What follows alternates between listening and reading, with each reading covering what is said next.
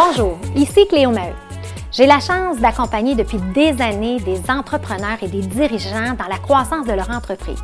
Et j'ai été témoin d'une panoplie d'histoires incroyables et c'est pour ça que j'ai eu envie de créer la web série Histoire d'hypercroissance pour partager ces histoires-là et surtout de comprendre la différence qu'ils font dans la vie des gens. J'ai le bonheur aujourd'hui de recevoir Michel Favouzi, qui est un entrepreneur au service des gourmands passionnés. J'adore l'histoire de Michel. Pourquoi? Parce qu'il a su connecter avec ses origines italiennes en faisant de la fameuse huile d'olive protégée un produit ici qu'on connaît 20 ans plus tard. Donc aujourd'hui, Michel est à la tête d'une marque de fins produits italiens Favouzi que j'adore et ça nous permet, nous, de découvrir tous ces bons produits-là de qualité. Alors, je vous souhaite une bonne écoute.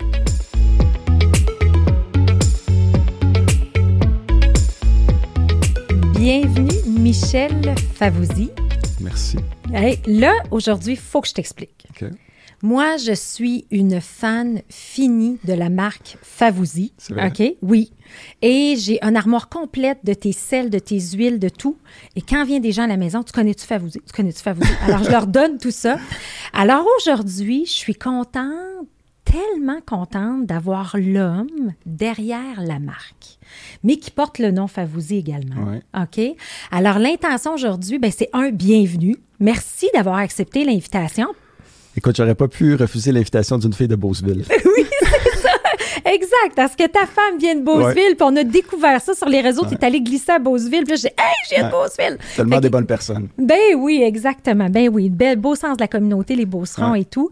Et là, dans le fond, c'est ça. Et quand j'ai. Euh, Merci d'avoir accepté parce que dans les échanges courriels qu'on a fait avant que tu viennes ici, tu me dis Hey, on me demande toujours de venir pour être comme le sommelier, parler des huiles d'olive, ces choses-là, mais rarement parler de moi. Ouais. Mais là, aujourd'hui, je veux justement qu'on parle de Michel parce que Histoire d'hypercroissance, c'est pour faire briller les gens qui ont des parcours extraordinaires, pour en inspirer d'autres, pour que les gens puissent se retrouver là-dedans. Et, j'adore ton histoire. Et là, j'aimerais ça que tu me racontes ton parcours. OK. En commençant par? Ben, l'enfance. Tu viens-tu de la Beauce, toi, ou tu viens de Non, non moi, je viens? pas de la Beauce. Mais mes deux parents sont italiens, ils ont immigré ici. Moi, je suis né à Montréal, dans le quartier Saint-Michel, dans un quartier très multiethnique. OK. Euh, fait que c'est de là que, que, je viens, que je suis né. Euh, j'ai grandi, après ça, on est déménagé à Laval. Fait que ça, c'est le début du parcours, où ce que c'était un, euh, Laval versus Saint-Michel, c'était pas multiethnique du tout. Fait que c'est la première fois que j'ai été confronté à ma, ma différence par rapport aux autres. La culture. La culture, oui. Et donc, ben, c'est ça. Donc, euh, je viens de Montréal, j'ai grandi essentiellement à Laval. Euh, là, c'est. Puis là, tes parents, puis là, tes parents, juste parce que, tu sais, moi, ma mère est italienne aussi. Tu savais -tu ça que ma mère est italienne? Fait que ma mère a immigré. Euh, ben, en fait, moi, c'est ma grand-mère à l'époque qui a immigré. Ma mère a été adoptée par des gens de la Beauce. pour ça qu'elle a. Oui, c'est ça. Fait qu'elle a rencontré mon père qui venait de la Beauce et tout. Euh, puis on a retrouvé ses parents plus tard, en 2000, en Italie. Puis on parlait pas un mot d'italien. Oui, oui, oui. Non, ça, je savais pas ça. Ben oui. Fait que c'est ça, Beauce, Italie, là, je dis, on, ah on, connaît. on connaît. Mais dans le fond, c'est ça. Mais quand on parle, tu sais, quand tu dis déménager, est-ce que tes parents sont arrivés ici seuls ou tu avais de la famille ou... Euh, ma mère, elle avait. Mon père et ma mère avaient les deux de la famille ici, euh, frères et sœurs qui étaient établis. Euh, et quand ils sont déménagés, sont déménagés ici très jeunes, là, il y avait 18, 19 ans quand ils sont arrivés ici. Fait que sont partis pratiquement avec absolument rien, puis ont tout reconstruit. Ils ont tout reconstruit. Et est-ce qu'ils ont fait comme, comme tout bon Italien qui arrive ici? Est-ce qu'ils ont eu des commerces? Ils ont été dans l'entrepreneuriat? Qu'est-ce qu'ils ont fait? Mon père a eu une brève expérience entrepreneuriale avec un garage de mécanique, mais ça a été très bref. Sinon, non, mon père était mécanicien euh, chez Ford. Ma mère était couturière et ouvrière ou à la maison. Donc, c'était pas des entrepreneurs, mais ils m'ont inculqué des valeurs entrepreneuriales très fortes, comme la débrouillardise, la rigueur, euh, le sens de la famille. Euh, tous des choses qui m'ont beaucoup servi et qui existent encore aujourd'hui chez Favouti. D'ailleurs, mon père s'est joint à l'entreprise par la suite. C'est moi qui ai parti de l'entreprise, mais mon père s'est joint à Favouti. Euh, mon meilleur ami d'enfance travaille chez Favouti. Fait qu'un sens euh, un esprit de famille très, très fort chez nous. Un esprit de famille qui vient, qui vient souvent de l'enfance et tout ça. Et là, et là raconte-nous un peu ton parcours scolaire. comment, ça, comment ça a fonctionné? Tu as été en quoi? Je suis allé au HEC, j'ai étudié en marketing. Puis pour moi, essentiellement, la, ben, la business a commencé, l'idée de l'entreprise a commencé peut-être juste avant de rentrer à l'université. Puis pour moi, ça a commencé par un coup de fil de mon oncle en Italie, qui s'appelle Damiano. Euh, et c'est à partir de là que, que tout s'est déclenché. Euh, ma famille en Italie, c'était des oliculteurs depuis des générations. Mais c'est un, un, un parcours, c'est une histoire qui est restée longtemps inconnue avec l'immigration de mes parents ici. Je savais que c'était présent dans l'histoire de ma famille, mais euh, c'était pas omniprésent. Évidemment, à Montréal, il y a de la neige, il n'y a pas d'olivier. Fait que je savais que c'était là derrière, mais on n'en parlait pas tant que ça, jusqu'à temps que mon oncle nous appelle et me dise que euh, l'huilerie coopérative de la ville de mon père, où tous les producteurs apportaient, apportaient leur, euh, leurs olives pour produire de l'huile d'olive, oui et qui ensuite vendait ça en gros aux producteurs du Nord, avaient décidé de s'affirmer et de créer leur propre marque d'huile d'olive, qui s'appelait la Goccia di Sole, qui veut dire goutte de soleil. Et non seulement ils avaient créé leur propre huile d'olive, ils venaient de recevoir un honneur très important de l'Union européenne, une dénomination d'origine protégée. Fait que ça, ça veut dire que l'Union européenne reconnaissait que les olives qui poussent dans la région de mes parents avaient quelque chose de particulier, tellement particulier qu'il fallait protéger leur spécificité. Donc, l'huile qui vient de là, les olives, la transformation, l'embouteillage doit être fait dans cette petite région-là et est protégée par une dénomination d'origine protégée. Et moi, comme euh, étudiant en quête d'identité, fils d'immigrant, quand tu te fais dire ça, ben c'est comme si soudainement, je me suis senti investi d'un appel. Tu sais, je me suis dit, OK, c'est pour ça que mes parents ont immigré au Canada, c'est que je dois poursuivre la tradition et l'école familiale de mes parents et faire connaître euh, cette huile-là qui vient de, de, ma famille en Italie. Je dois la faire connaître ici aux gens. Fait que c'est vraiment comme ça que ça a commencé, mon aventure entrepreneuriale, puis ça a commencé au HSC. Okay. Fait qu'en même temps que j'allais aux études, puis que je me spécialisais en marketing, euh, j'ai commencé à développer l'idée de mon entreprise. Puis là, mais à ce moment-là, quand tu dis ton oncle t'a appelé pour, pour expliquer ça, est-ce que lui avait l'intention justement de faire euh, l'exportation des huiles à ce moment-là ou c'est toi qui as vraiment une initiative? C'est vraiment moi. Mon oncle, lui, c'est un chef cuisinier.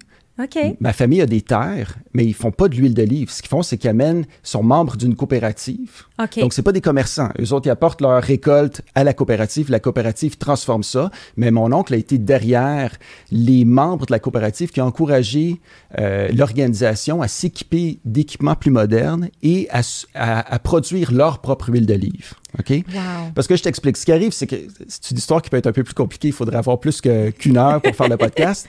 Mais essentiellement, ce qu'il faut comprendre, c'est que euh, le, il, y a une, il y a beaucoup de compétitivité entre le nord et le sud de l'Italie. Et si on parle de l'huile d'olive, par exemple, c'est le nord de l'Italie, notamment la Toscane, qui s'est beaucoup fait connaître pour l'huile d'olive au niveau international, mais leur production est très, très petite. Fait que ce qu'ils font, c'est que souvent, des gros producteurs vont acheter de l'huile d'olive en gros de la Puglia, vont embouteiller ça, avec euh, le logo euh, de la Toscane et vont exporter ça un peu partout dans le nord, euh, un peu partout à travers la planète. Et Puglia, c'est la région d'où tu viens? Exactement, qui est le Okay. talon de la botte, qui Okay. est le plus, la plus grosse région à l'école euh, de l'Italie. OK. Fait que c'est sûr que pour un, des producteurs du sud de l'Italie, ça vient toucher leur fierté. Ben oui. Fait que donc, mon oncle et d'autres producteurs de la zone, à travers la coopérative, ont, ont beaucoup travaillé pour euh, développer leur propre marque de commerce. Parce que OK. jusque-là, il n'y avait pas leur propre marque de commerce, ils vendaient juste en gros. Alors, mon oncle n'était pas un, un homme d'affaires, c'était- un agriculteur. Oui. Euh, mais c'était quelqu'un qui était, et qui l'est toujours, il est toujours vivant, euh, très, très fier Oui.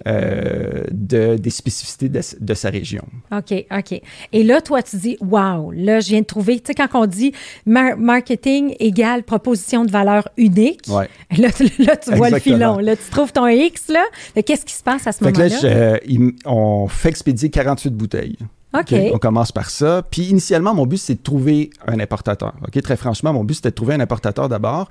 Mais au, fur et à mesure que j'avance dans le projet, je tombe évidemment en amour avec le produit, puis avec le potentiel que ça représente. Et je commence à vendre ça à mes amis à l'école, à mes profs, à, ma, banque, à tout le monde. Finalement, j'essayais, je proposais mon huile d'olive, puis j'ai vendu mes 48 bouteilles d'un seul coup. OK. Mais c'est comme une tablette de chocolat. tout le monde t'encourage au début, puis tu achètes ton, huile d'olive. Euh, fait que là, j'ai fait, oh, il y a peut-être quelque chose à faire avec ça. Donc, je demande à mon oncle dans, dans, de m'en expédier davantage. Il m'envoie 120 bouteilles. C'était l'équivalent. C'était un cost à peu près de 1000 dollars. Puis pour un étudiant qui habite chez ses parents, c'est 1000 dollars, fallait que je fasse de quoi avec ça. Et là, il faut se mettre euh, fin des années 90. Le B2C, le e-commerce n'existe pas encore. Non. Mais c'était le modèle d'affaires que j'explorais à ce moment-là. Je me suis dit, ah, au lieu de vendre en magasin, je pourrais vendre directement au consommateur. OK. Fait que j'ai développé un dépliant sur mon huile d'olive euh, avec toutes les spécificités du produit, euh, les arguments de vente. J'ai rajouté mon numéro de cellulaire, puis je me suis dit, un produit haut de gamme comme ça, plus dispendieux, c'est nécessairement des gens revenus élevés qui peuvent s'acheter ça. Première erreur. Donc, euh, je suis allé dans le quartier le plus aisé de Laval, qui s'appelait Laval sur le lac, puis je suis allé distribuer mes dépliants en espérant que j'allais recevoir plein de coups de fil de gens qui voulaient m'acheter de l'huile d'olive à la caisse. Et finalement, il n'y a absolument personne qui m'a appelé. Mes amis qui avaient déjà acheté de l'huile, ils n'étaient pas habitués, le monde, à acheter de l'huile d'olive haut de gamme à l'époque. Ils continuaient d'acheter de l'huile d'olive de masse, moins chère, et ils conservaient l'huile d'olive que je leur avais vendue pour des occasions spéciales. Fait qu'ils n'étaient pas prêts à me racheter d'autres huiles. Ah, fait que là, euh, mes amis ne pouvaient plus m'acheter d'huile. Euh, personne m'appelait euh, dans mon initiative de B2C. Fait qu'il a fallu que j'aille voir des commerçants. Et là, ça, ça me stressait beaucoup. Je savais pas comment m'y prendre, puis je savais pas comment les convaincre d'acheter une huile d'olive qui était trois fois le prix de ce qu'ils vendaient habituellement. Donc, euh, je me suis mis à la place d'un consommateur, puis euh, je me suis inspiré beaucoup de la SAQ. Parce que, puis encore aujourd'hui, quand tu sais pas quoi acheter comme vin, bien souvent, tu t'arrêtes au prix, aux reconnaissances, au pointage qu'il va y avoir sur la bouteille. Les fameuses pastilles. Les fameuses pastilles. Puis ça donne que mon huile avait gagné des prix en Italie. Oui. Fait que je suis allé chez Bureau en gros, le meilleur ami du jeune entrepreneur. Je suis allé acheter des, feuilles de papier, puis j'ai créé ma propre PLV, un publicité lieu de vente, un, petit, un petit carton qui mettait en valeur le concours que lui avait gagné. Et euh, je me suis présenté à une fromagerie avec mon kit, mon huile, puis mon petit carton. Puis là, tout de suite, ils ont adoré l'huile d'olive, ils ont adoré le carton, ils m'ont tout de suite passé une commande de deux caisses. Je fais, oh, wow, c'est extraordinaire. L'après-midi, je fais la même chose je m'en vais dans une autre fromagerie et là, c'est tout à fait le contraire qui se passe. sais, On m'accueille pas du tout avec un sourire. Au contraire, là, il faut, j'ai un baby face, j'ai 20 euh, ans, le gars, il me regarde la tête aux pieds, puis il y a un autre représentant d'huile d'olive, d'une marque de, très, très connue, qui est juste à côté de lui. Puis là, il dit, euh, il dit, j'en veux pas de ton huile d'olive. Tu as l'air d'un peddler. Je dis, excusez, monsieur, qu'est-ce que ça veut dire, peddler? Puis là, euh, il, dit, il dit, lui à côté, là, il me donne des billets de saison. Pourquoi je t'achèterais de l'huile oh d'olive? Là, là, là, là. là, moi, je patine dans ma tête et euh, la seule chose qui me vient en tête, je dis, écoutez, ce que je vous propose, c'est qu'en fin de semaine, je viens de faire une dégustation. Puis si ça fonctionne bien, ben vous achetez mon produit. Puis si ça, ça fonctionne pas bien, ben vous le prenez pas. Il dit, OK, parfait, c'est un deal. Fait que là, avec, euh, avec ma mère puis mes parents, acheter table, nappe, euh, tablier. Et là, qu'est-ce qu'on devait. Tu sais, faire goûter de l'huile d'olive, c'était inhabituel à l'époque. Oui. c'est, dur à croire aujourd'hui, là, mais c'était complètement inhabituel. Et donc, il fallait trouver une façon de rendre ça intéressant. Fait que ma mère, elle m'a fait de la bruschetta. Pour faire goûter. Elle m'en a fait des milliers de fois après ça, évidemment, pour, euh, pour mes dégustations. Avec un petit four à pain, j'ai fait griller mes morceaux de pain, j'ai fait goûter la bruschetta avec de l'huile d'olive et ça a été un succès monstre. Wow. Et euh, il n'a pas eu le choix d'acheter mon huile d'olive. Euh, en fait, même ce client-là est devenu un, un, de mes meilleurs clients et on est devenu un de ses plus gros fournisseurs. Et euh, on a développé une très belle relation ensemble et j'ai jamais eu à lui acheter de billets de saison. Oui. J'ai jamais eu à lui faire de cadeaux non plus. Parce que j'ai compris très vite à ce moment-là, puis ça m'a servi tout le long, que le client, c'est pas ça qu'il recherche. Il te fait peut-être comprendre que c'est ça qu'il veut, mais un cadeau, c'est très, très éphémère. Ce qu'il veut, c'est que tu apportes de la valeur à son entreprise. Puis en faisant la dégustation, j'ai créé un événement dans son magasin. Puis en parlant d'huile d'olive, j'ai aussi éduqué sa clientèle qui a compris qu'est-ce que le produit avait de différent, puis qui est revenu en magasin ensuite pour acheter soit mon produit ou soit d'autres de la compétition. Mais on a vraiment offert quelque chose que lui n'avait pas.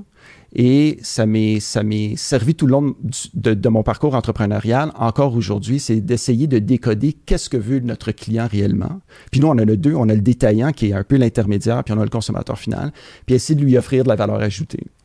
Fait que ça, ça a été une super de belle leçon.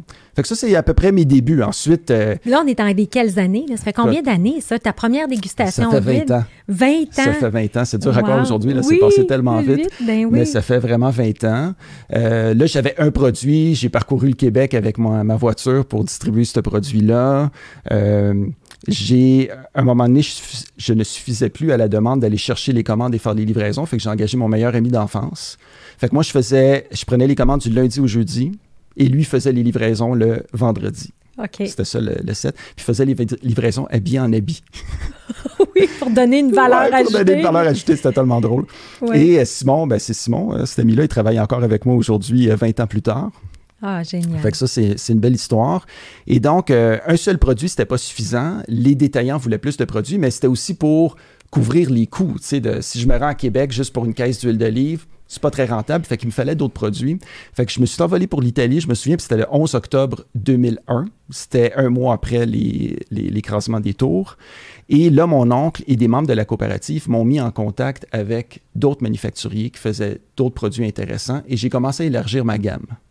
Donc, j'ai commencé à importer du mou de raisin, de l'huile d'olive au citron, d'autres spécialités italiennes. Ici aussi, euh, en Amérique, j'ai commencé à participer à des foires internationales, euh, à San Francisco, à New York, en Italie également, pour euh, ajouter d'autres produits à, mon arc. Fait que c'était pas essentiellement des produits italiens, c'était des produits fins d'un peu partout, de différents artisans. Et tranquillement, je me suis confronté à d'autres entreprises comme la mienne qui pointaient sur des produits de qualité. Donc, on était quatre ou cinq joueurs à l'époque et ça pouvait arriver qu'on était en compétition pour le même producteur. Mais moi, j'étais un étudiant qui habitait chez ses parents. Mon entreprise était dans, mon dans ma chambre. Oui. Mon entrepôt, c'était le garage. Oui. Fait que mes parents avaient un semi-détaché en banlieue avec un garage en pente. Oui. Fait qu'il fallait que je reçoive illégalement des 53 pieds dans mon quartier puis que je fasse descendre des palettes dans le garage. Et il fallait que je convainque ces entreprises-là qui ce serait préférable pour eux de travailler avec moi au lieu de travailler avec le compétiteur qui était déjà beaucoup plus, beaucoup plus établi. Oui.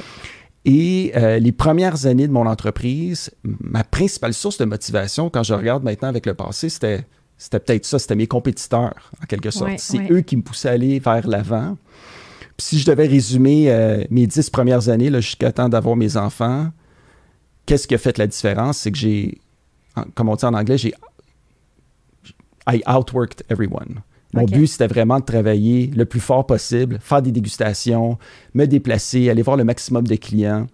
Puis je travaillais 80, 100 heures semaine. Euh, ce qui n'est pas sain du tout. Là. Mais tu peux te le permettre quand tu es dans la vingtaine. Et, euh, et de vraiment essayer d'offrir le plus possible à mes clients, toujours plus que la compétition. Je me souviens même avoir pensé le, le vendredi, samedi ou dimanche soir quand j'étais en train de travailler c'est bon, je suis sûr que mon compétiteur présentement est en train d'avoir un souper avec ses chums pendant que moi je suis en train de travailler. fait que ça, ça a été euh, essentiellement ma stratégie. Puis c'est comme ça que j'ai construit les bases de mon entreprise, mon réseau de distribution. Ça, ça a été vraiment le, début. Mais c'était quoi la motivation derrière ça? Oui, tu dis que tu veux bypasser les compétitions, mais tu sais, je reviens à, Michel, là. Tu sais, qu'est-ce qui, tu sais, cette drive-là, -là, d'où elle vient? C'est une bonne question. C'est une bonne question. D'où elle vient, cette drive-là? Euh, c'est assez exceptionnel, il faut le faire, là, tu sais. Ben, tu sais, c'est tellement d'éléments, je ne peux pas résumer ça à un seul élément. Il y avait cette quête-là aussi de dire, OK, j'ai une responsabilité. Parce que cette huile-là vient de ma famille en Italie. Donc, j'ai cette responsabilité. Tu en mission, là. vraiment la raison d'être. Tu gardes moi, là, je suis en mission, là, puis je vais faire valoir ce que ma famille Exactement. OK. Ensuite, il y avait aussi, il ne faut pas le nier, peut-être beaucoup d'orgueil. OK? ça, ça, ça peut aller loin, l'orgueil, dans le sens que j'étais jeune, euh, fait que j'étais vu de haut par la plupart des entreprises, par la plupart des clients même. Euh, quand j'allais dans des foires, personne ne pouvait croire que c'était mon entreprise. Ils pensaient que c'était l'entreprise de mon père. Fait qu'il y avait cette rage-là de prouver que j'étais capable aussi de construire une entreprise de distribution. Je peux pas nier que ça, ça a beaucoup joué. aussi dans... Le côté un peu ben, compétitif, là, dire du gars, je vais vous le prouver. Ben, mais moi, j'ai vécu la même chose avec Gazelle. Hein. Moi, quand j'ai commencé comme coach, J'étais la plus jeune. C'était tous des coachs américains. There, done that. Ils ont tous vendu leur entreprise. Moi, je suis une coach de carrière. Fait que je me rappelle, la première fois que je suis arrivée là, j'étais la plus jeune. J'étais une femme. Ouais.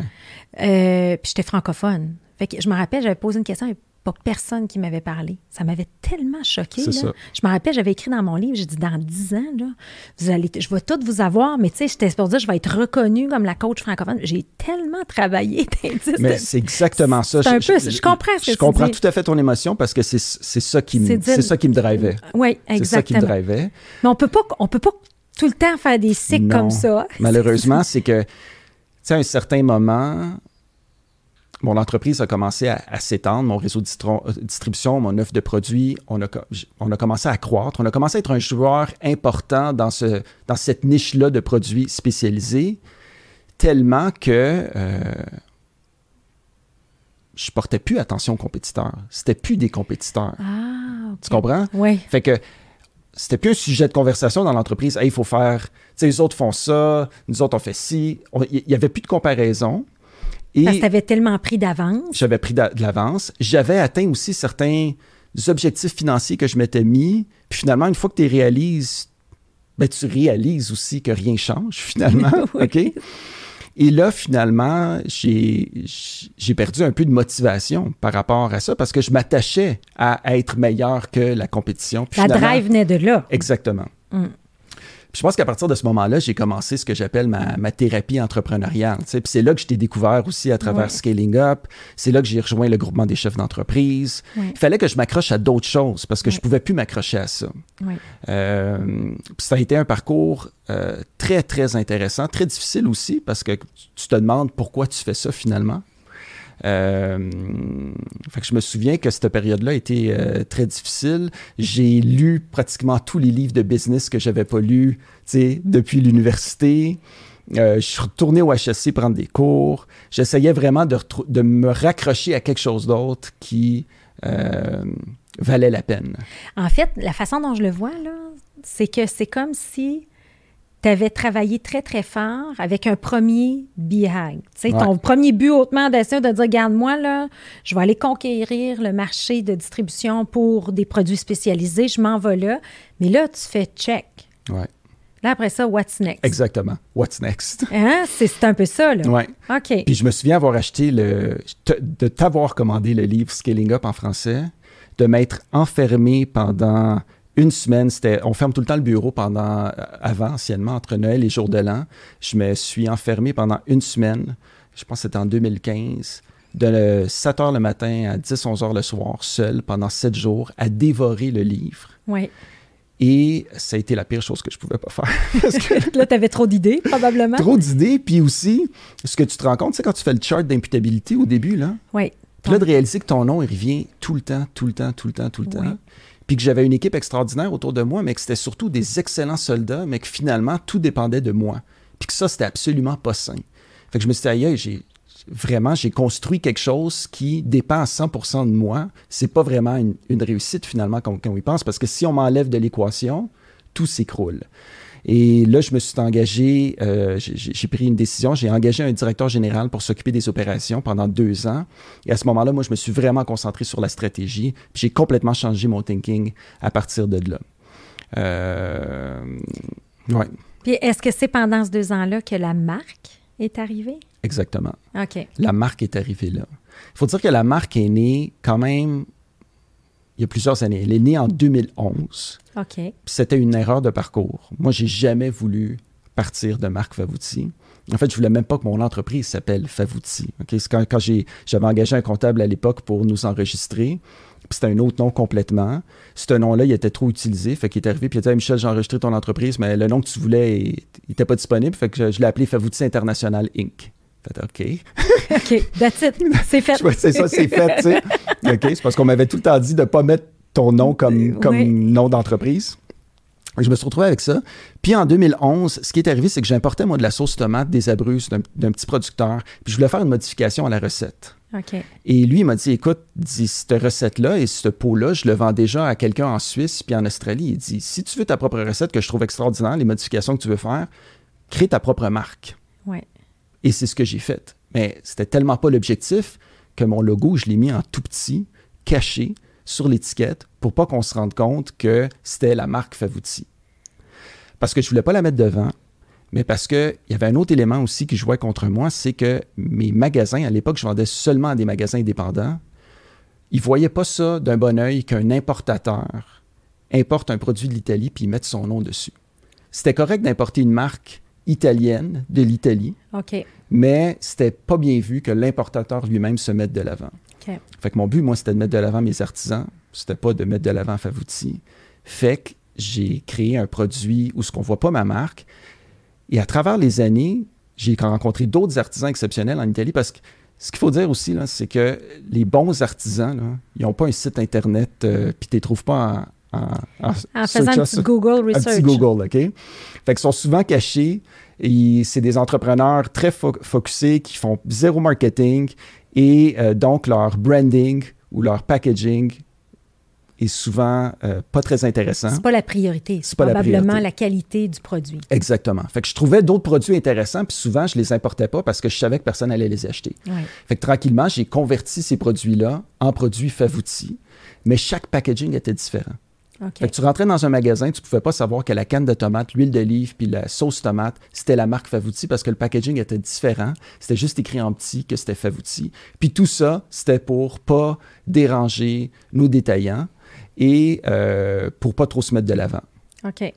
Jusqu'à temps que ça devienne un problème parce que les gens aimaient ces produits-là, les recherchaient, puis il n'y avait pas aucun point d'identification pour les retrouver. Exact. Mais là, avant, là, Ouais. là tu as passé vite sur quelque chose, Ouais, là, puis ouais. là, ça me trotte dans la tête. Là. Quand tu as dit, je voulais faire modifier la recette, Ouais. ça, c'est c'est toi, là, tout seul, là, qui décide de modifier la recette? Comment ça marche, là? Pas mal. Puis encore aujourd'hui, je veux dire, les, les produits Favouzi, c'est pas mal mon bébé. Comment ça marche? Ben, nous, ce qu'on fait, là, c'est essentiellement, c'est de ramener... Es-tu déjà allé en Italie? Oui. OK. J'imagine que tu as déjà eu l'occasion de manger dans un restaurant puis Oui. avoir la mer. Puis sur- sûrement que ce restaurant-là n'était pas dans une ville touristique, c'était probablement Non, exactement. exact. OK? Oui. Fait que nous, ce qu'on veut, c'est ramener les gens à cette expérience-là. S'ils sont jamais allés en Italie, puis ont jamais vécu ça, de vraiment manger de la vraie bouffe italienne, c'est qu'on veut les ramener à cette expérience-là le plus possible. En même temps, c'est quelque chose de tout à fait personnel, vivre Oui. cette expérience-là. Oui. Fait que Favouti prétend pas qu'on a le produit italien parce que d'une ville à l'autre, d'un village à l'autre, les goûts changent Oui. mais j'avais ce que moi, ma, ma propre vision de qu'est-ce que devait goûter une sauce tomate par rapport à l'histoire de ma famille, par rapport à tout ce que j'ai vu. Je voulais modifier la recette pour qu'elle ressemble à quelque chose en particulier. Je voulais que ça soit meilleur que la sauce à ma mère, tu sais. Ça, pour moi, c'était mon, c'était mon standard, là. Puis ta mère, elle devait être bonne, right? Hein? C'est toujours la, c'est toujours très, meilleure. bonne. Ouais, c'est la, la meilleure. Et est-ce que, est-ce que t'es- par curiosité, tes parents ont-tu participé à tous ces goûts-là, puis ces, ces, ces, ces Oui, oui, trucs-là? mes parents oui? absolument participent. La gagne aussi au bureau participe. Euh, Oui. ça soulève les passions, évidemment, parce qu'on a Oui. tout le monde a sa perspective aussi, puis c'est ça qui est super intéressant. Fait que non, absolument. Puis mes- ma mère, euh, aujourd'hui, euh, ne fait plus sa sauce tomate. Ben écoute, comme moi, là, moi, c'est juste. c'est- moi, je suis vendue exactement, puis je le vois la différence tellement. Ouais. Mais. Mais alors là, toi, t'as, t'as- fait que là, tu découvres. Fait que là, Favouzi étant petit, mais tu sais, en même temps, là, tu as toujours cette intention-là Ouais. de dire on va faire quelque chose. Fait que là, toi, tu es vraiment dans quelque chose de niché, de qualité, de faire vivre. Et là, euh, il y a quelque chose qui arrive, là, parce que là, y a, comme tu dis, il y a trois produits, mais là, il faut créer une cohérence là-dedans. Exactement. Et c'est- Est-ce que c'est à ce moment-là que LG2 embarque? C'est-tu là? Exactement. Donc, c'est en, ça, c'est en 2017.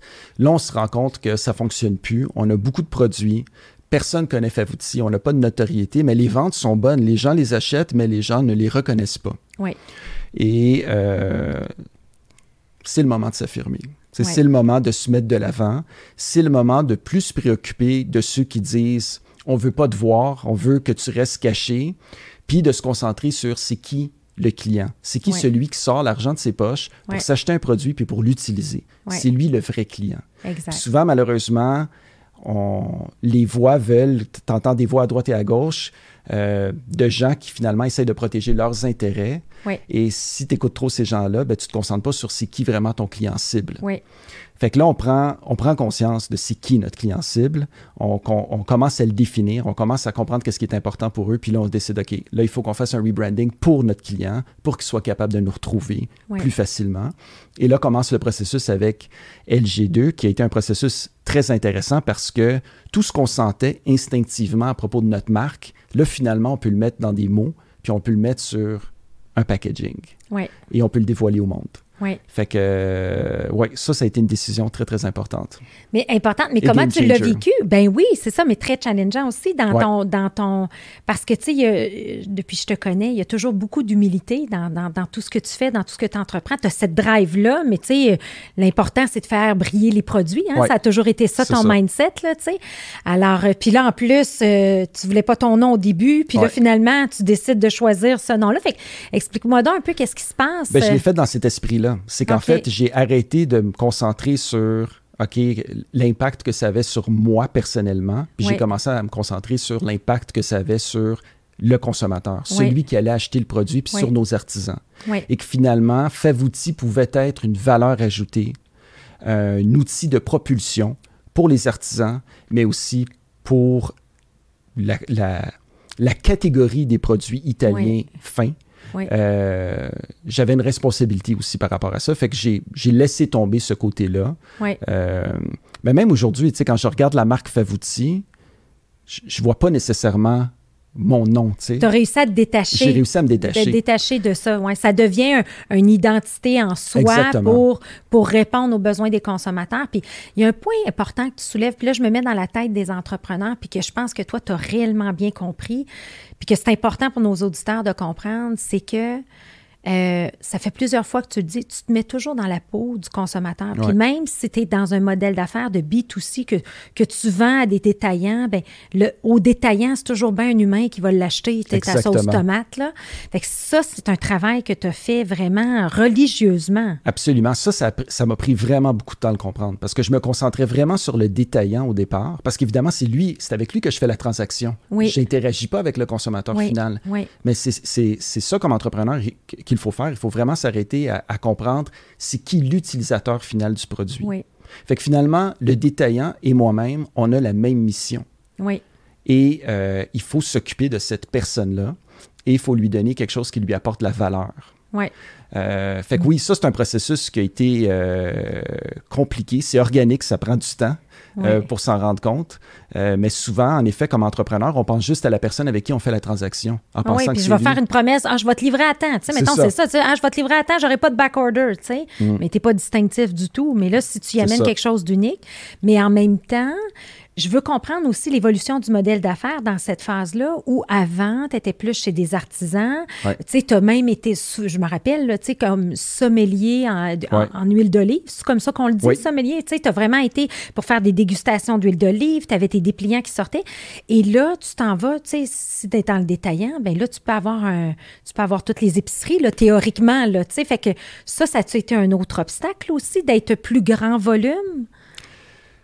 On a, on a toujours conservé la même identité. je pense que c'est ça qui a fait qu'on a continué d'avoir du succès autant dans les magasins indépendants qu'en bannière. Là, tu fais référence au fait qu'on est rentré dans les plus grandes surfaces avec oui, c'est ça, parce que tu sais, quelque part, quand tu es très, très niché, puis là, l'artisan est content, la fromagerie est content d'avoir les produits, tu sais, euh, tous tes produits-là, mais que finalement, oups, je le retrouve à l'épicerie, le sel, par exemple. Là, Absolument. Y a Ça, c'est une des plus gros, une des décisions d'affaires les plus difficiles que j'ai eu à prendre et pour lesquelles j'ai eu beaucoup de nuits blanches. Euh, en 2014, on a commencé à se faire approcher par les bannières. Donc, par deux groupes en particulier, euh, pour nommer, IGA et Métro, qui, euh, eux aussi, cherchaient à se distinguer par rapport à d'autres groupes qui misaient beaucoup sur les prix, c'est qu'on appelle les box stores en anglais. Et eux avaient de plus en plus de demandes de leurs consommateurs pour retrouver des produits haut de gamme, notamment des huiles et des vinaigres.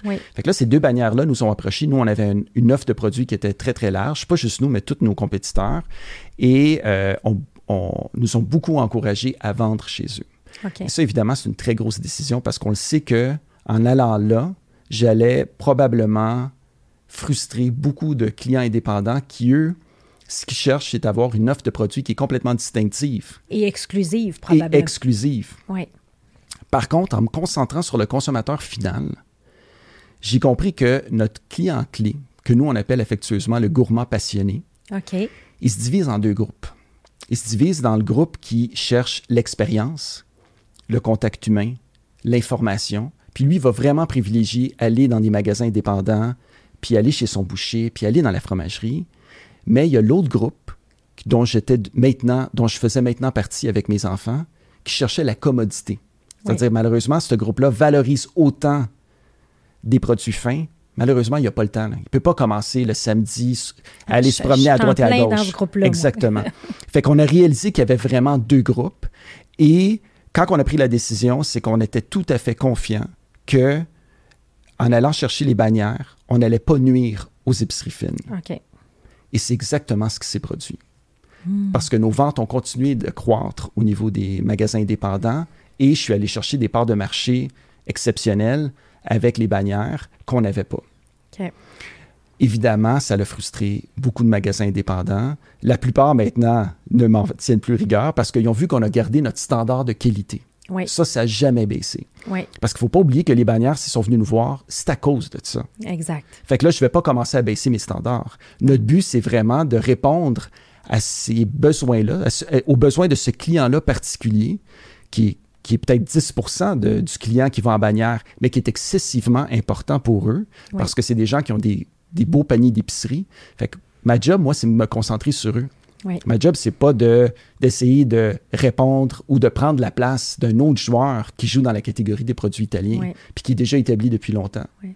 Fait que j'ai- la responsabilité de venir bonifier l'offre qui est déjà disponible. C'est ça notre mission.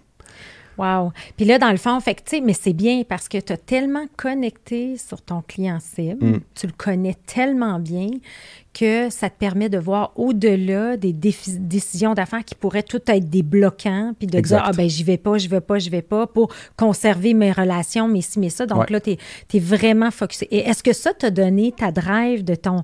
Parce que tu as parlé d'un premier 10 ans où tu faisais Ouais. tout. Ça, ça est comme un peu. euh, C'est-tu ton. Tu sais, mettons, comment t'expliques ce deuxième 10 ans-là? C'est-tu pas mal ça qui s'est passé, cette évolution-là? Oui et non. Ce qui a changé, en fait, c'est que je suis quelqu'un qui a quand même toujours eu de la difficulté avec le concept de d'objectif numérique ou de raison d'être. OK?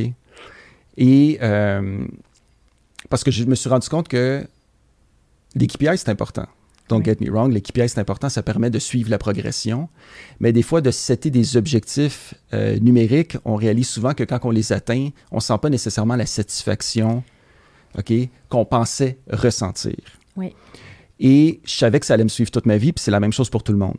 Fait que j'ai j'ai changé pour un- une attitude où je vise plus la croissance continue, l'amélioration continue. Oui. Fait que j'ai j'ai vraiment senti, j'ai vraiment shifté autant personnellement que pour mon entreprise à me concentrer à comment est-ce qu'on peut être meilleur aujourd'hui qu'on l'était demain.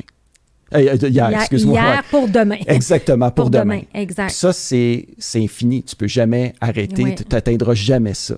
Ouais. Fait que je me suis vraiment plus accroché à ça depuis les dix dernières années et encore aujourd'hui. C'est tout le temps de, de- de me concentrer sur comment je peux être une meilleure entreprise aujourd'hui que je l'étais hier. Et quand tu fais ça, ben, tu t'accroches plus à la compétition Oui. parce que tu regardes ce que toi, tu es en train de faire et tu te concentres sur ton consommateur final. Tout le temps. C'est lui, ton phare, qui dit, Oui. bon, qu'est-ce que je dois faire pour être meilleur? Et c'est c'est- c'est ça qui a changé finalement dans la deuxième phase. Mais là, je trouve que c'est euh, c'est vraiment pertinent ce que tu amènes là parce que quand on parle d'hypercroissance, puis c'est un peu ça, la raison d'être de ce podcast-là, c'est de dire l'hypercroissance, c'est pas de fixer un objectif puis de devenir le plus gros au monde. Mhm. Exact. Pas du tout. Mais de toujours aller, tu sais, l'hypercroissance, c'est Ouais. d'aller chercher ce que tu peux toujours faire de mieux, puis l'améliorer continuellement, puis être en quête d'offrir quelque chose de wow. Exactement. Puis de là, les résultats vont suivre. Puis on dit tout le temps, Simon Sinek dit operate with purpose. What is your contribution and your impact? Mais toi, de dire, je vais tellement être sur mon X, puis vraiment cette quête-là d'offrir ce qu'il y a Ouais. de mieux, nécessairement le reste va suivre. Puis, euh, puis ça, je pense, sens-tu qu'il y a eu un changement aussi dans les entrepreneurs qui t'entourent, tu sais, euh, de vivre un petit peu plus comme ça que d'être euh, juste drivé par les chiffres? Bien évidemment, les entreprises, les, entrepreneurs qui, moi, m'inspirent, les entreprises qui, moi, m'inspirent, oui. Fait que j'ai comme l'impression que oui, parce que... oui, on s'entoure de ce qu'on veut. On s'entoure de, ce qu'on veut. Oui. Fait que euh, j'ai cette impression-là, puis je pense pas qu'il y a moyen... on peut pas vraiment voir les choses autrement, tu sais, je je me souviens avoir été très stressé pendant longtemps à trouver une, raison d'être inspirationnelle. Tu sais, comme euh, on va, il y, a des entreprises qui, qui ont des missions là, comme tu sais, on va aller sur Mars ou euh, tu sais, des affaires extrêmement puissantes. Écoute, on ne sait même pas pourquoi on existe finalement comme, comme être humain. Fait que des fois, de s'accrocher à des choses qui sont aussi grandes que ça, ça peut être intimidant. Alors que quand on se concentre juste à juste être meilleur et devenir une meilleure version de soi-même et faire la même chose avec son organisation, je trouve que ça nous ground pas mal plus. Euh, Mais c'est-tu le flash que j'ai? Hmm. Tu voulais rendre honneur aux artisans qui font ce qu'ils font de manière exceptionnelle et très bien, c'est travaillé depuis des années.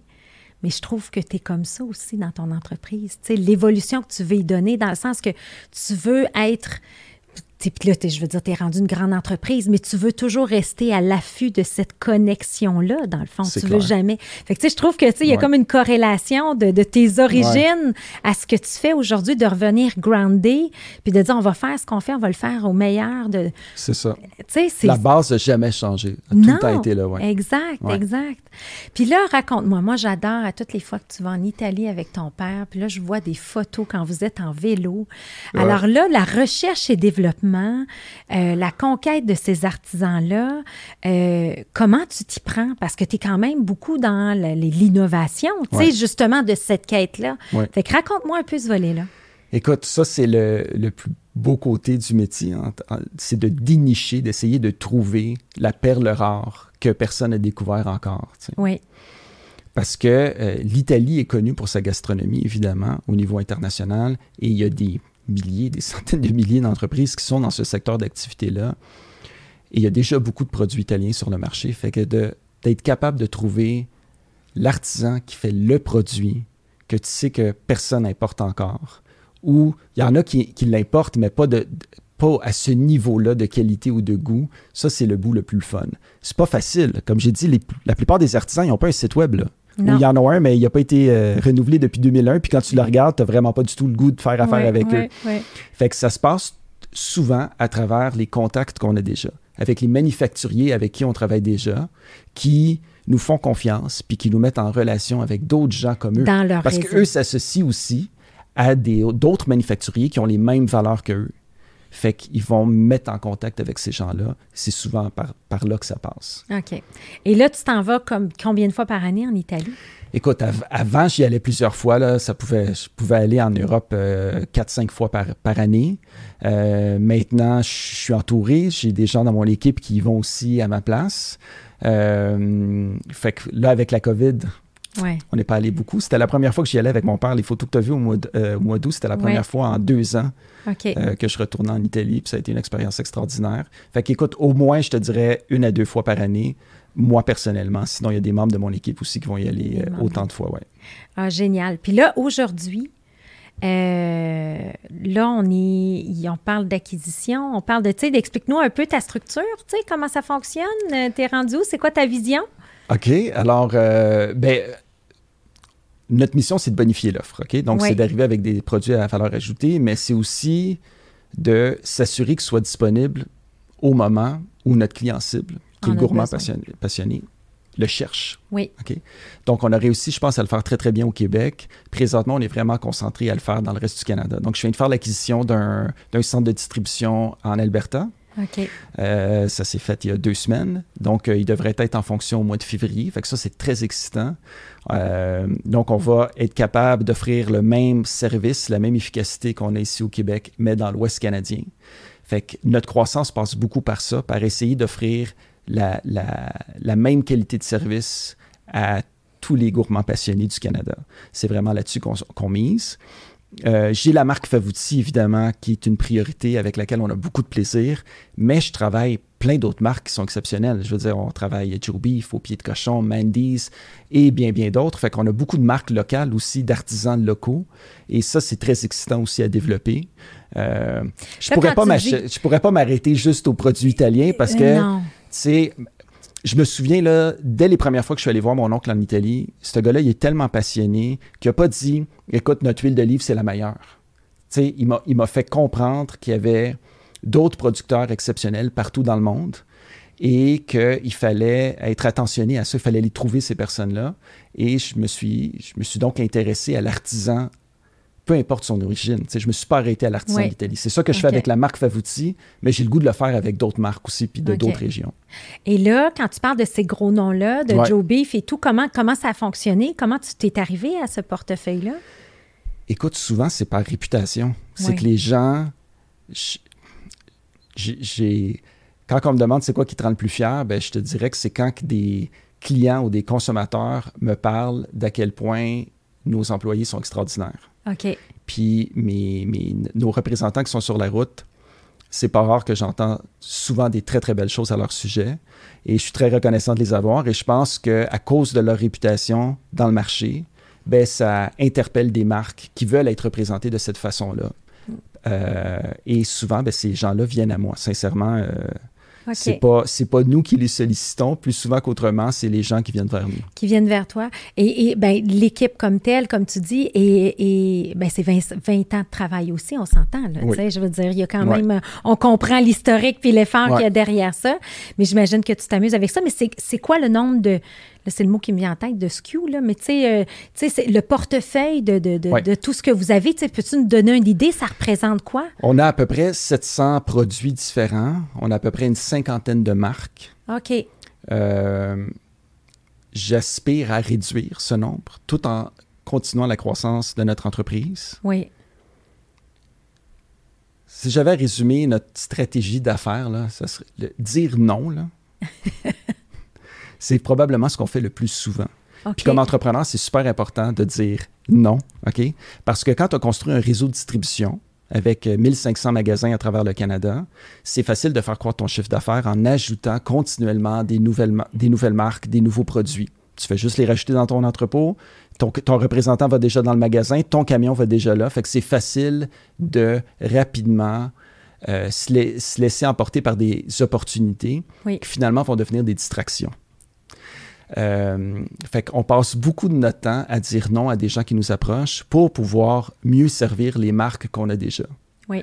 Euh, fait que et ça reste avec l'objectif de grande qualité aussi. Exactement. C'est de toujours rester dans cette niche-là. Puis sinon, tu vas devenir une commodité pour tout le monde, puis tu vas diluer ta marque. Tout à fait. Puis les marques qu'on travaille déjà, les marques que je t'ai nommées, on améliore continuellement les produits même chose pour les, produits Favouti. Des fois, on, sent qu'on peut faire mieux. Fait que j'aime mieux faire croître une marque qu'on a déjà, améliorer la qualité, plutôt que commencer à aller chercher des nouvelles marques, développer des nouvelles relations, c'était des nouveaux objectifs. Ça devient euh, de très grosses distractions pour l'équipe en ayant trop de produits puis trop de marques. On devient plus aussi bon parce qu'on a trop de priorités à gérer.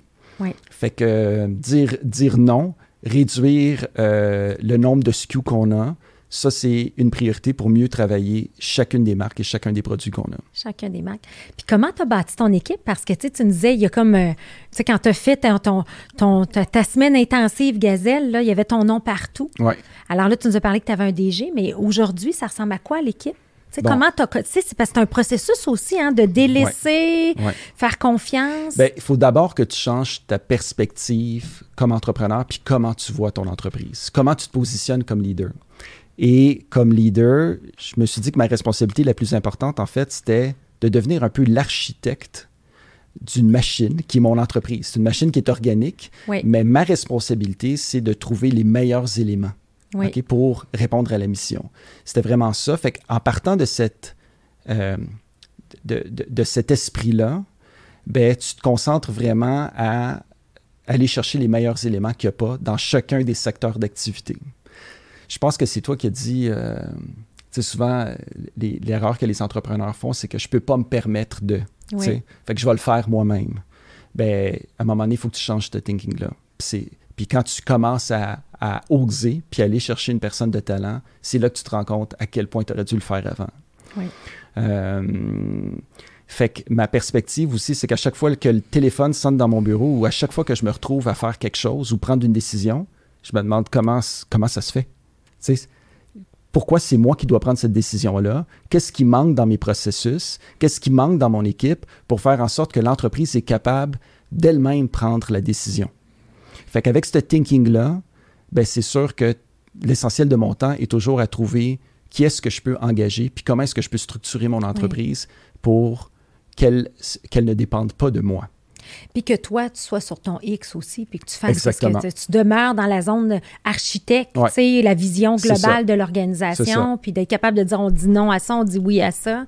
Puis ça, c'est tellement, tellement, tellement important.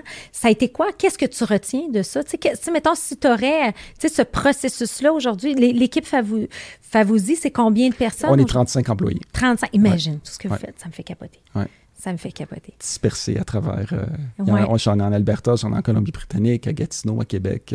À Québec. Ouais. Mais tu sais, tu as un modèle d'affaires efficient, on s'entend. Tu as, travaillé à l'optimisation des processus. Et c'est continu, ça n'arrête jamais. Ça n'arrête jamais. Ça arrête jamais. C'est ça qui est excitant. C'est ça qui me drive présentement, c'est que tu sais qu'il y a toujours place à amélioration. Oui, oui, oui. Ouais, À chaque fois que tu es confronté à quelque chose qui ne marche pas, tu fais OK, wow, y a, là, pourquoi ça ne marche pas? Qu'est-ce qu'on peut faire pour éviter ça dans, dans le futur? Fait que je je fais beaucoup de parallèles avec le sport. J'ai l'impression que l'entrepreneurship, c'est comme un. C'est du sport en quelque sorte. Je le vois comme un. Mais vous êtes des athlètes de haute performance. Moi, c'est toujours ça comme je le vois. Clairement. c'est, tu te prépares pour aller aux Olympiques. Là. Exactement. C'est, toujours ça. Là, tu peux pas, ça te prend de la rigueur, de la discipline. Mais justement, en parlant d'athlète, tu es quand même quelqu'un. Euh, sais, euh, as-tu toujours été un sportif toute ta vie? Non, non, ça a commencé. En fait, ça a dû comment. En fait, non. j'ai tout le temps fait du sport par moi-même. J'étais pas dans un, j'étais pas dans des équipes sportives, mais j'ai tout le temps fait du sport par moi-même parce que je voulais prendre prendre soin de moi. Puis je savais que pour performer, je travaillais tellement fort que je savais que pour réussir à travailler à ce rythme-là, il fallait que je fasse attention à, mon corps, puis à ma machine. Fait que j'ai quand même été toujours sensible à l'exercice physique, à la nutrition, au sommeil, etc. Mais quand j'étais dans ma phase de quête entrepreneuriale, euh, je me suis accroché à ça, à ce dépassement-là.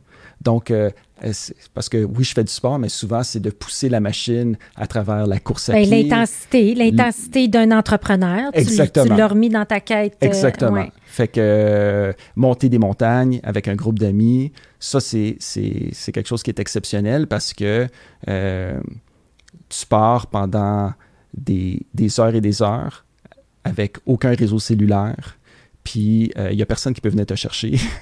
fait que ça t'apprend à te, à, te, débrouiller, puis mentalement aussi, ça, ça, te, ça, te, montre que quand, ça va, quand ta business va mal ou quand tu fais face à des défis, la seule chose que tu peux faire, c'est mettre un pas devant l'autre. Ouais. Puis le hiking, ça te rappelle ça. C'est quand tu peux te mettre à broyer, tu, tu tu peux faire ce que tu veux, mais il va falloir que tu sortes d'ici. Tu n'as vraiment pas le choix. Là. Fait que c'est un pas devant l'autre. Fait que je fais beaucoup de parallèles avec ça. Puis, euh, puis la business, ça m'aide à, à, me grounder, puis ça m'aide à me passer à travers des phases qui peuvent sembler difficiles. Oui, oui. Ah, c'est bien. Puis côté, euh, côté euh, ben, conjointe, là, comment ça s'est passé? Est-ce qu'elle t'a encouragé dans cette aventure-là? Parce que ah c'est quelque chose, vivre avec un entrepreneur aussi, là, qui est intense. Est-ce qu'elle est aussi intense que toi? Ma blonde est aussi intense que moi. C'est une grande source d'inspiration aussi pour moi. Ça fait 20 ans, on s'est rencontrés à l'université ensemble. OK. Euh, elle est dans la haute direction d'une entreprise, donc elle gère des dossiers et des projets tout aussi intenses que les miens. Fait que c'est très, très stimulant de pouvoir se retrouver, puis l'un l'autre de s'encourager. Fait qu'on est vraiment des partenaires où ce que l'un pour l'autre, on est là pour, pour euh, se motiver et s'aider à grandir. C'est vraiment ça. Autant au niveau de la business que de notre vie personnelle, on est vraiment là l'un pour l'autre. Puis euh, non, je pense, je sais pas si je me serais rendu là. Euh, je ben, probablement que je me serais j'aurais eu du succès quand même en affaires, mais j'aurais certainement pas été une aussi bonne personne sans, sans ma conjointe.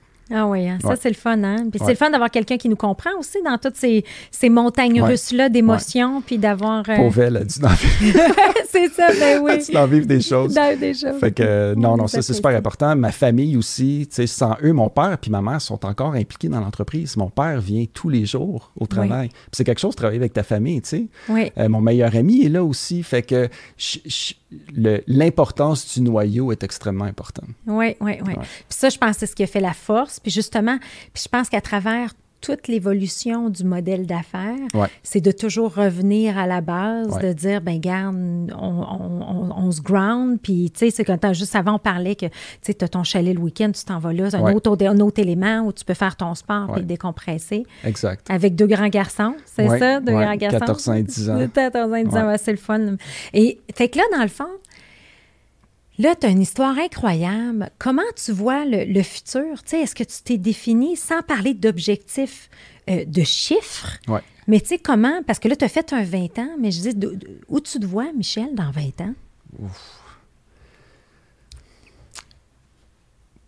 Je me suis pas, je me suis pas arrêté à, me poser la question d'où ce que je me vois à 20 ans euh, de façon définie. Je suis toujours dans j'essaie d'y aller au jour, au jour le jour. Un pas avant l'autre, comme après, après l'autre, comme la marche. Tu es dans ce mindset. Parce que finalement, il n'y a jamais de, de, de, fil d'arrivée.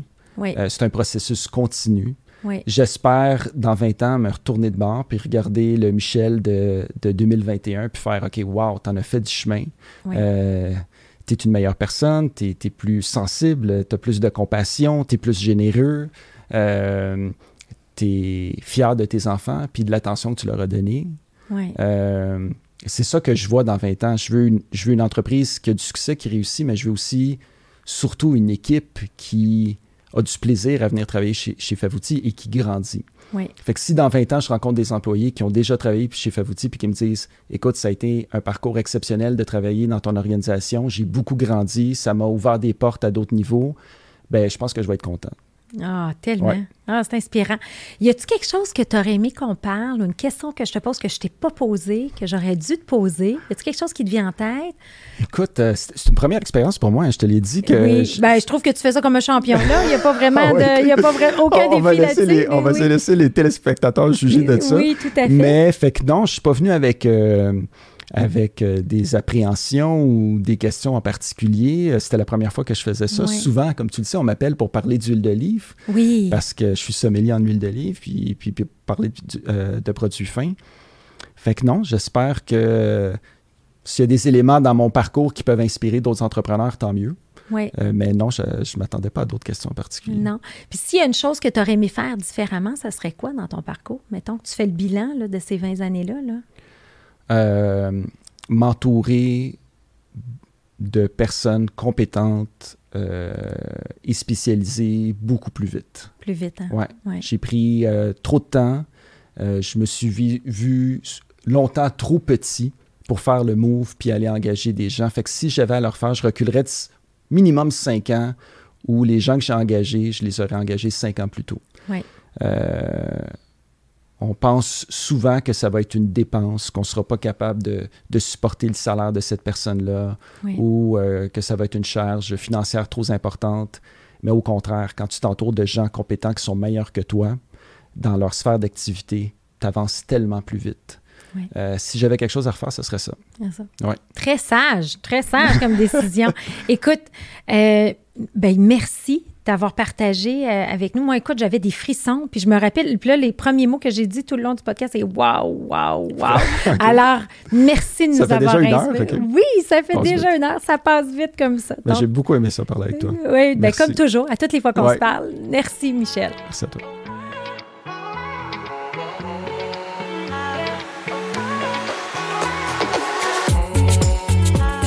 À noter que tous les épisodes sont disponibles en format audio sur les principales plateformes de podcast et aussi disponibles en format vidéo sur YouTube. Si ce podcast vous a inspiré, sachez que vous pouvez retrouver tous les outils utilisés par ces entrepreneurs à travers une boîte à outils que j'ai cumulée au fil des années. Tout simplement vous rendre sur hypercroissance.com slash outils. Pour en savoir plus sur Hypercroissance, n'hésitez pas à nous suivre sur les réseaux sociaux. On partage une panoplie d'informations, d'articles, d'outils pour vous aider dans votre croissance sur les réseaux sociaux. Et si ce podcast vous a plu, ben, je vous invite à le partager avec quelqu'un à qui ça pourrait être utile. Merci et à bientôt.